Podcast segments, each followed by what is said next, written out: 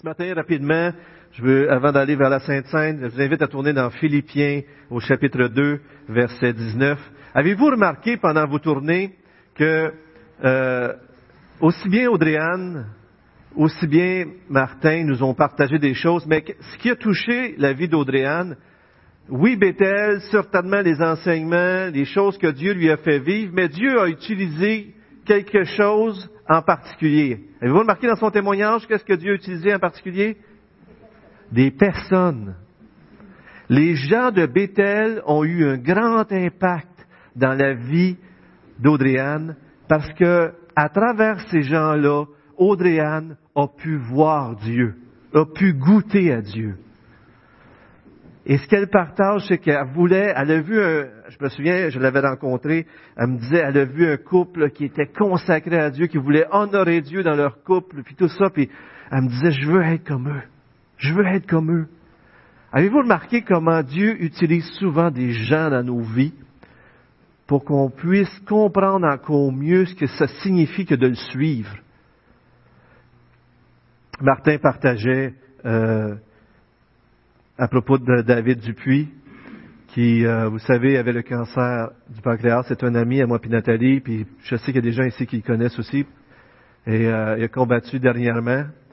Et, euh, et, et, Martin dit, on a été le voir avec Steve puis euh, Monsieur Claude Mathieu mercredi passé. On a prié avec lui et c'était tellement édifiant de l'entendre. Il dit merci Seigneur on s'attendait pas qu'il priait parce qu'il manquait d'air, il avait beaucoup maigri, la respiration était difficile, mais il s'est quand même levé pour nous prendre dans ses bras. Et lorsqu'on a prié, à un moment donné, il s'est mis à prier, et puis il a dit, merci Seigneur pour la famille. Merci Seigneur pour ton amour. C'était tellement beau de voir sa foi. C'était tellement édifiant. Et remarquez ça. Quand les chrétiens souffrent, souvent, c'est ceux qui souffrent qui nous édifient, pas vrai? Parce que c'est comme si le Saint-Esprit est en eux, puis il nous bénit à travers les chrétiens, et, c'est vraiment un modèle, je vais vous revenir là-dessus. Mais aujourd'hui, ce qui est très intéressant, c'est que à travers ces partages-là, j'arrive dans un passage aujourd'hui qu'on parle, que Paul nous donne deux exemples à imiter. D'ailleurs, si vous allez au verset 29, c'est écrit honorez de tels hommes. Honorez de tels hommes. Mettez-les en valeur parce qu'il y a quelque chose en eux qui est beau et qu'on doit imiter. L'idée ici, c'est pas de me donner la gloire aux hommes, mais de donner la gloire au Dieu pour son œuvre dans les hommes. Et ça, c'est important qu'on se le rappelle durant tout ce que je vais vous exposer aujourd'hui. Parce que des fois, on pourrait penser, Donald, tu nous dis, il faut honorer, imiter les hommes, parce qu'on va regarder ça ensemble, parce que Dieu nous donne toute une théologie. C'est une belle étude à faire dans les Écritures. Mais ce n'est pas une réalité que tout ce qu'on honore dans nos vies personnelles, dans nos vies de famille, tout ce qu'on honore dans l'Église, c'est ce qu'on va développer. C'est ce qui va se développer dans nos vies aussi. Remarquez ça. Si dans notre famille, la famille Rodier, là, le travail, c'est important. Il faut être de bons travailleurs. C'est une réalité. Là. Moi, je me souviens, dans notre famille, quelque chose qui est important, c'est d'être des bons travailleurs. On va développer ce trait de caractère-là. Vous comprenez ce que je veux dire, hein? Quel est le trait de caractère dans votre vie que vous trouvez beau, que vous célébrez, que vous honorez, même chez les autres? C'est souvent les traits que vous, vous allez développer, vous allez pousser. Et même euh, euh, Platon, un philosophe grec avant Jésus-Christ, dit que ce que nous honorons dans un pays est-ce que nous y cultiverons? Et M. Gary Inring disait qu'il disait ça parce que dans ce temps-là, la ville d'Athènes développait des guerriers. Mais eux autres, il y avait un dieu de guerre. Je me souviens plus de son nom, malheureusement. Est-ce qu'il y en a qui s'en souviennent, non? Un dieu grec, en tout cas, un faux dieu, bien sûr. Mais il l'honorait, mais il faisait, les autres, c'était la guerre. Ils honoraient la guerre. Puis à Athènes, de leur côté, les autres, c'était la philosophie. C'était les arts, c'était tout ça. Et même dans les villes, on peut voir ça. Il y a une ville que Hollywood, c'est le, spectacle. Si dans une autre ville, ça va être les arts, puis dans une autre ville, ça va être autre chose encore. Mais tout ce qu'on honore, on va le développer, puis on en fait une valeur, une valeur qui devient importante. Mais qu'est-ce que nous, en tant qu'Église, en tant que chrétiens à Saint-Hyacinthe, on honore? Paul nous dit dans Philippiens 2, d'honorer ceux qui ressemblent à Christ, d'honorer Dieu pour l'œuvre qu'il fait dans ses enfants. Prions ensemble, si vous voulez bien. Seigneur, on veut te remercier pour ta parole ce matin.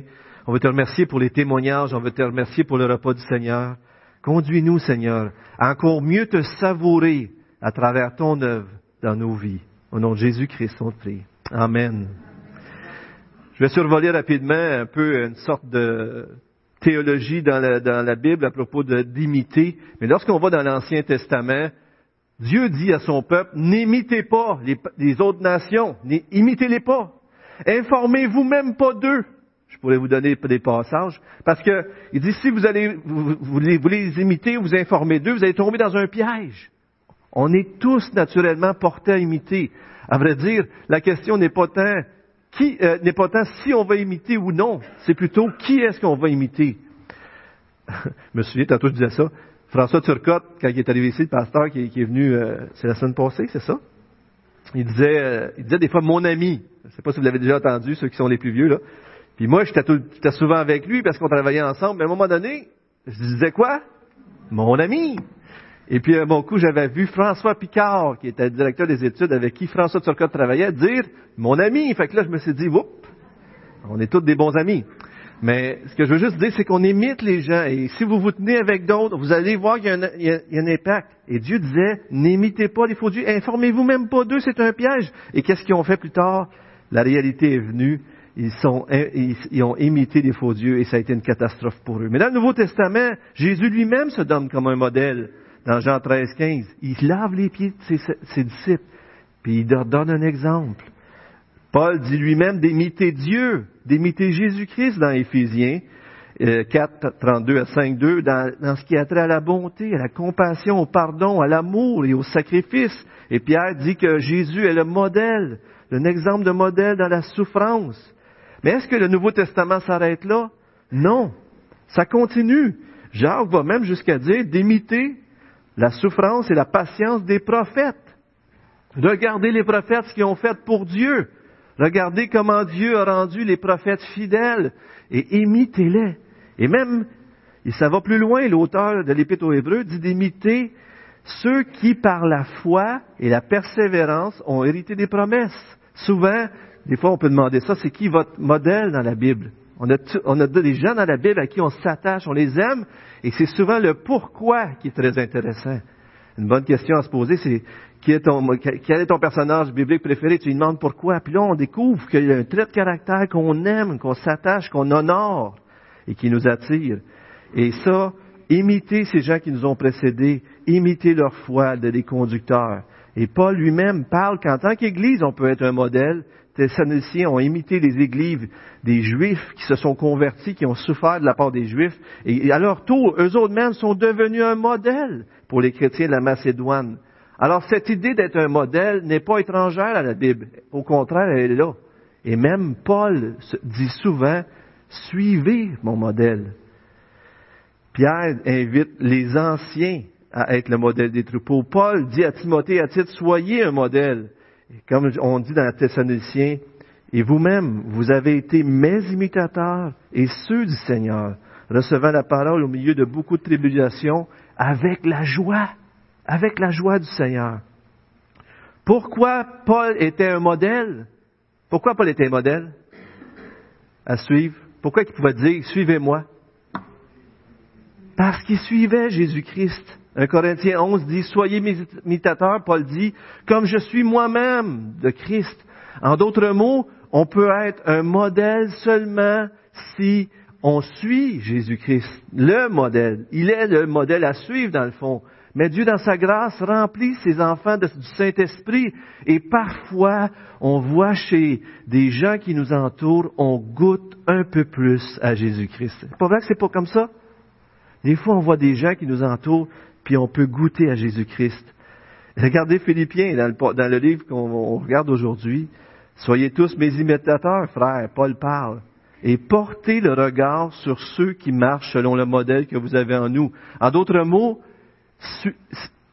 Paul dit, moi, je suis Christ, alors suivez ceux qui marchent comme nous. C'est comme si aujourd'hui Dieu dirait, il s'est révélé, Dieu s'est révélé en Jésus-Christ et on l'a à travers les Écritures, les paroles des apôtres et tout cela, mais ceux qui marchent selon le modèle des apôtres, des Écritures de Paul, de Pierre, de tous ceux qui marchaient à la suite de Jésus-Christ par le Saint-Esprit, parce que Dieu est en eux, regardez-les et euh, vous allez apprendre des choses à travers eux.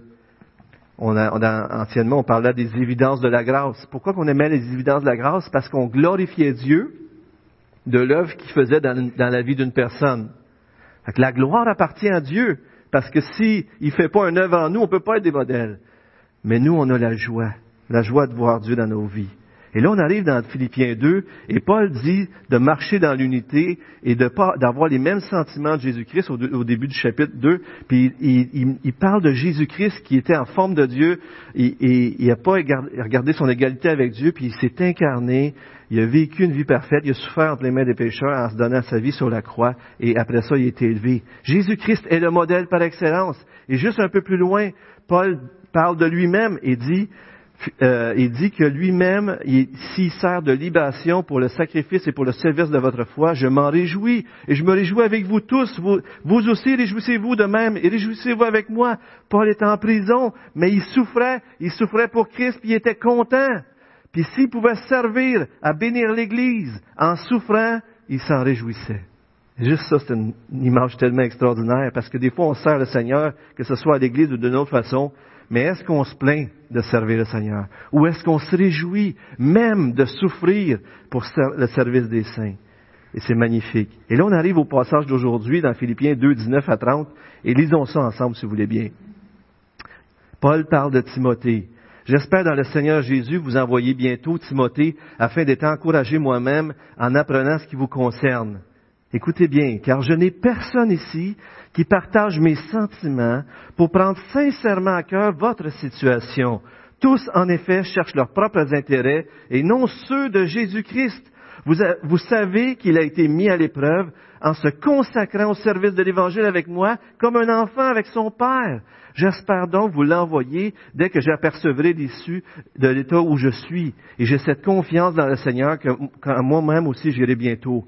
Timothée, c'était qui pour Paul? Timothée, c'était une personne que Paul voyait comme son enfant. Probablement au chapitre 14, Paul a conduit euh, Timothée au Seigneur lorsqu'il a passé dans son premier voyage missionnaire dans la ville de Lystre et de Derbe. Dans son deuxième voyage missionnaire, Timothée lui est recommandé et Paul le prend dans son équipe avec lui.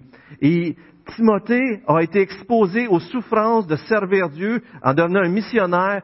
Paul dit, il a été mis à l'épreuve puis il a passé au travers. Est-ce qu'on est mis à l'épreuve comme chrétien?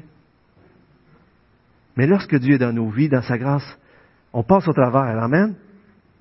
Il, voit Timothée comme son enfant. Il y a d'autres passages qui le montrent aussi très bien de même. Et dans ce temps-là, vous le savez, lorsque vous aviez une famille qui était menuisier, ils étaient menuisiers de père en fils. Et il y a cette idée-là que Paul dit, Timothée, c'est comme mon enfant. C'est mon enfant, il, dans un sens spirituel, c'est mon enfant, il fait les choses que je fais, il a été mis à l'épreuve. Mais Timothée, regardez ce qui est beau, ce qu'il dit au verset 20. Il dit, il n'y a personne qui partage comme moi les mêmes intérêts. Il n'y a personne qui a à cœur les Philippiens comme moi je l'ai, sauf Timothée. C'est à la fois une bonne nouvelle et une mauvaise nouvelle. La bonne nouvelle, c'est qu'il y en a un, Timothée. La mauvaise nouvelle, c'est qu'il n'y en a pas d'autres. Dieu a trouvé quelqu'un qui avait à cœur les Philippiens et il était prêt à se sacrifier pour aller servir. C'était, c'est magnifique de voir ça. C'est comme si Paul nous disait, imitez ceux qui sont plus intéressés par le bien-être des autres que par leur propre bien-être. Imitez ceux qui ont prouvé leur fidélité au travers de l'épreuve, comme mon fils Timothée.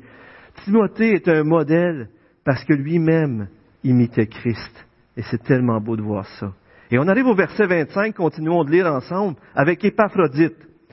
au verset 25 du chapitre 2 de Philippiens, on lit, J'ai estimé nécessaire de vous envoyer mon frère Épaphrodite, mon compagnon d'œuvre et de combat, par qui vous m'avez fait parvenir? De quoi pourvoir mes besoins? Je fais une pause. Les Philippiens entendent que Paul est en prison, ils l'ont déjà soutenu, puis là ils disent, on va envoyer des sous. Fait qu'on envoie Épaphrodite. Mais sur le chemin ou une fois en route, Épaphrodite éprouve des problèmes de santé au point qu'il aurait pu mourir. Verset 26. Car il désirait vous voir tous et il était fort en peine de ce que vous aviez appris sa maladie. Il a été malade en effet et tout près de la mort. Mais Dieu a eu pitié de lui, et non seulement de lui, mais aussi de moi, afin que je n'eusse pas tristesse sur tristesse. J'ai donc envoyé avec d'autant plus, je l'ai donc envoyé avec d'autant plus d'empressement, afin que vous vous réjouissiez de le voir, de le revoir, et que je sois moi-même moins triste. Recevez-le donc dans le Seigneur avec une joie entière, et honorez de tels hommes, car c'est pour l'œuvre de Christ qu'il a été près de la mort, ayant exposé sa vie afin de supplier à votre absence dans le service que vous me rendiez. C'est pour l'œuvre de Christ qu'il a fait ça. C'est pour l'œuvre de Christ qu'il a failli mourir. Et si vous regardez les versets qu'on vient de voir avec Timothée, Timothée avait à cœur les gens, il était sensible aux gens, parce qu'il avait à cœur l'œuvre de Jésus-Christ aussi. Et c'est tellement beau de le voir dans le texte que Timothée aimait les gens parce qu'il avait à cœur l'œuvre de Christ et Épaphrodite, il, il, a, risqué sa vie pour l'œuvre de Christ. Pour Paul, il en parle comme mon frère, mon compagnon d'œuvre, mon compagnon de combat. Il était important pour lui et, il était précieux pour lui. Puis Timothée aussi, et pourtant il les envoie aux Philippiens. Il leur dit, vous savez, vous êtes important pour moi les Philippiens, je vous envoie des précieux collaborateurs, mais aussi des modèles à suivre, des gens qui vivent pour Jésus-Christ. Imitez-les.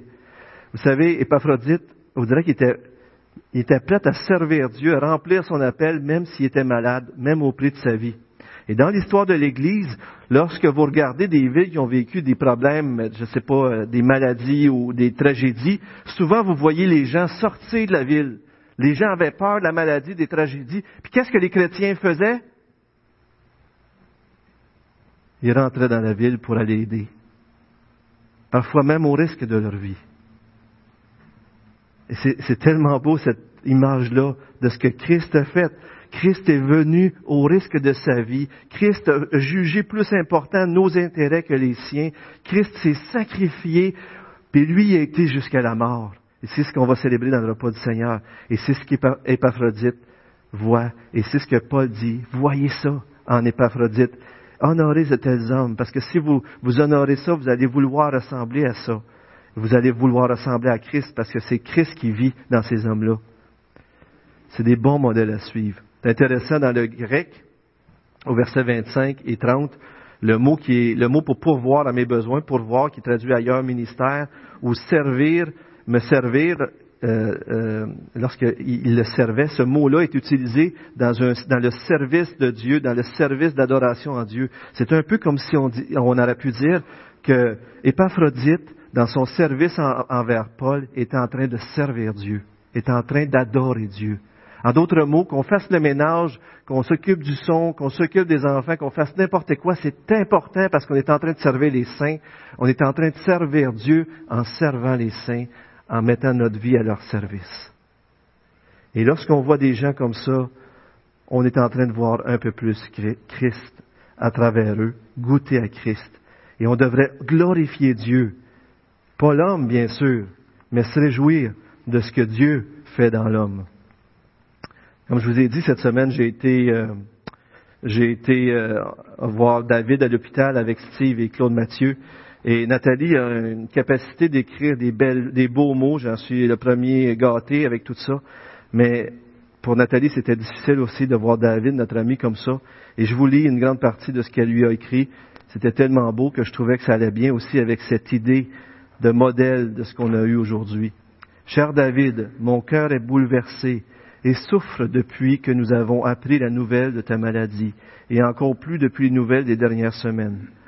Je prie pour, euh, pour toi, mon frère bien-aimé, et j'espère en celui grâce auquel nous nous sommes rencontrés. Je sais que rien ne lui est impossible, et j'intercède pour un miracle que lui seul peut accomplir. Je sais que quoi qu'il arrive, il prendra grand soin de toi je tenais à te dire merci pour le modèle que tu es pour moi. Premièrement, ton amour et ton service pour notre Seigneur n'ont jamais failli. Tu es un homme selon le cœur de Dieu et par ta présence dans nos vies, nous avons goûté un peu plus à notre Papa céleste. Tu as touché bien des vies comme pasteur et aumônier et su transmettre ton amour et ton zèle pour notre grand Dieu. Tu es un modèle pour moi dans ton amour, ta douceur et ton engagement auprès de ta famille. Je prie pour Simon Étienne, Florane et Philippe, car tu es leur pilier, mais je sais que Dieu prend bien soin d'eux. Tu es un modèle pour moi dans ta persévérance à rester fidèle au Seigneur, malgré toutes les tempêtes de la vie. Et je remercie Dieu d'avoir côtoyé un géant de la foi. Merci pour ton amitié, David. Tes câlins me manquent. Je t'aime, David, et je sais que nous nous reverrons. Dieu fait des œuvres extraordinaires, frères et sœurs, dans les vies de chacun. Sachons le reconnaître. Sachons voir l'œuvre de Dieu et rendre grâce à Dieu pour l'œuvre dans la vie des autres. Et nous-mêmes, sommes-nous des modèles pour notre couple, pour nos enfants, ou pour les autres, pas parce qu'on veut attirer l'attention sur nous, parce que notre bouche va confesser que si Dieu ne serait pas dans nos vies, on ne serait pas des modèles du tout à suivre, mais qu'on pointer vers Jésus-Christ, le modèle.